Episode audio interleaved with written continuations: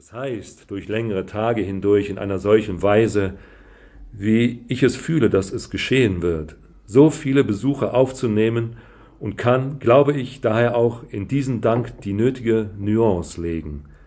Und bitte auch diese durchaus so aufzunehmen, dass ich auch die Schwierigkeiten durchaus bedenken kann, die der Abhaltung einer solchen Veranstaltung in einem Hause, das weit abliegt von der Stadt, entgegenstehen. Ich bin überzeugt davon, dass, wie auch jene Unannehmlichkeiten, von denen Graf Kaiserling als in diesem Fall Vertreter selbstverständlich nicht der inneren, sondern der auswärtigen Politik der hiesigen Vortragsveranstaltung gesprochen hat, sich ausnehmen werden, unter allen Umständen jeder von uns befriedigt hinweggehen wird was anbetrifft die Bewirtung und die Aufnahme hier. Nun, ob sie ebenso befriedigt hinweggehen können von dem Kursus selber, das ist natürlich durchaus die Frage, die wahrscheinlich immer diskutabler werden wird, trotzdem wir ja alles tun wollen, um uns auch in den späteren Tagen in allerlei Diskussionen über das Gesagte zu verständigen. Denn Sie müssen bedenken, es ist ja, ob zwar von vielen Seiten ein lang gehegter Wunsch nach einem solchen Kursus bestand, zum ersten Mal, dass ich aus dem Schoß des anthroposophischen Strebens heraus einen solchen Kursus übernehme.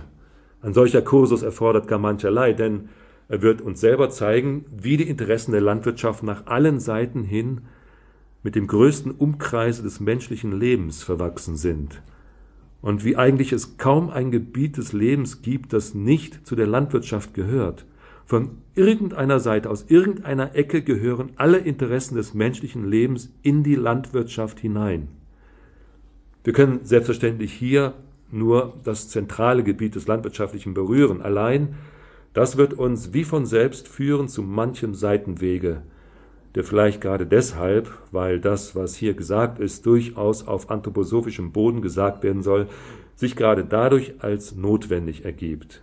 Insbesondere werden Sie mir verzeihen müssen, wenn die heutige Einleitung zunächst so weit hergeholt werden muss, dass vielleicht nicht jeder gleich sieht, welche Verbindung zwischen der Einleitung bestehen wird und dem, was wir speziell landwirtschaftlich zu verhandeln haben. Trotzdem wird aber dasjenige, was da aufgebaut werden soll, auf diesem heute zu sagenden, scheinbar etwas ferner liegenden fußen müssen.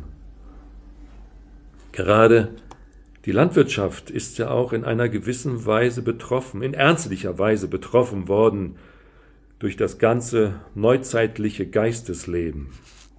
Sehen Sie, dieses ganze neuzeitliche Geistesleben hat ja insbesondere in Bezug auf wirtschaftlichen Charakter zerstörerische Formen angenommen, deren zerstörerische Bedeutung von vielen Leuten heute noch kaum geahnt wird. Und solchen Dingen hat entgegenarbeiten wollen dasjenige, was in den Absichten lag der wirtschaftlichen Unternehmungen aus unserer anthroposophischen Bewegung heraus. Diese wirtschaftlichen Unternehmungen sind von Wirtschaftern und Kommerziellen geschaffen worden. Allein Sie haben es nicht vermocht, dasjenige, was eigentlich ursprüngliche Intention war, nach allen Seiten hin zu verwirklichen. Einfach auch schon aus dem Grunde nicht, weil in unserer Gegenwart allzu viele widerstrebende Kräfte da sind, um das rechte Verständnis für eine solche Sache hervorzurufen. Der einzelne Mensch ist vielfach den wirksamen Mächten gegenüber machtlos.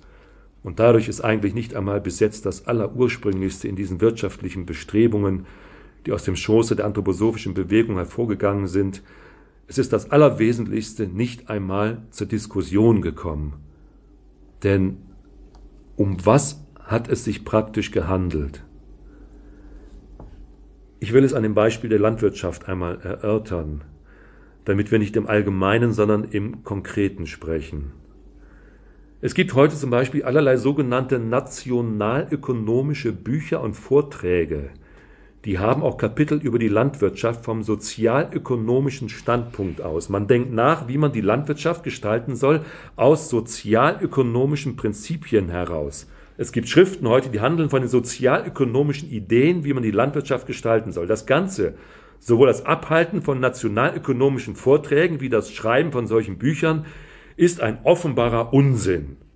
Aber offenbarer Unsinn wird heute in weitesten Kreisen geübt.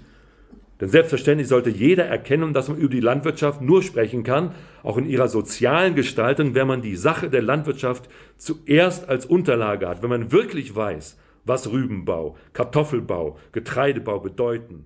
Ohne das kann man auch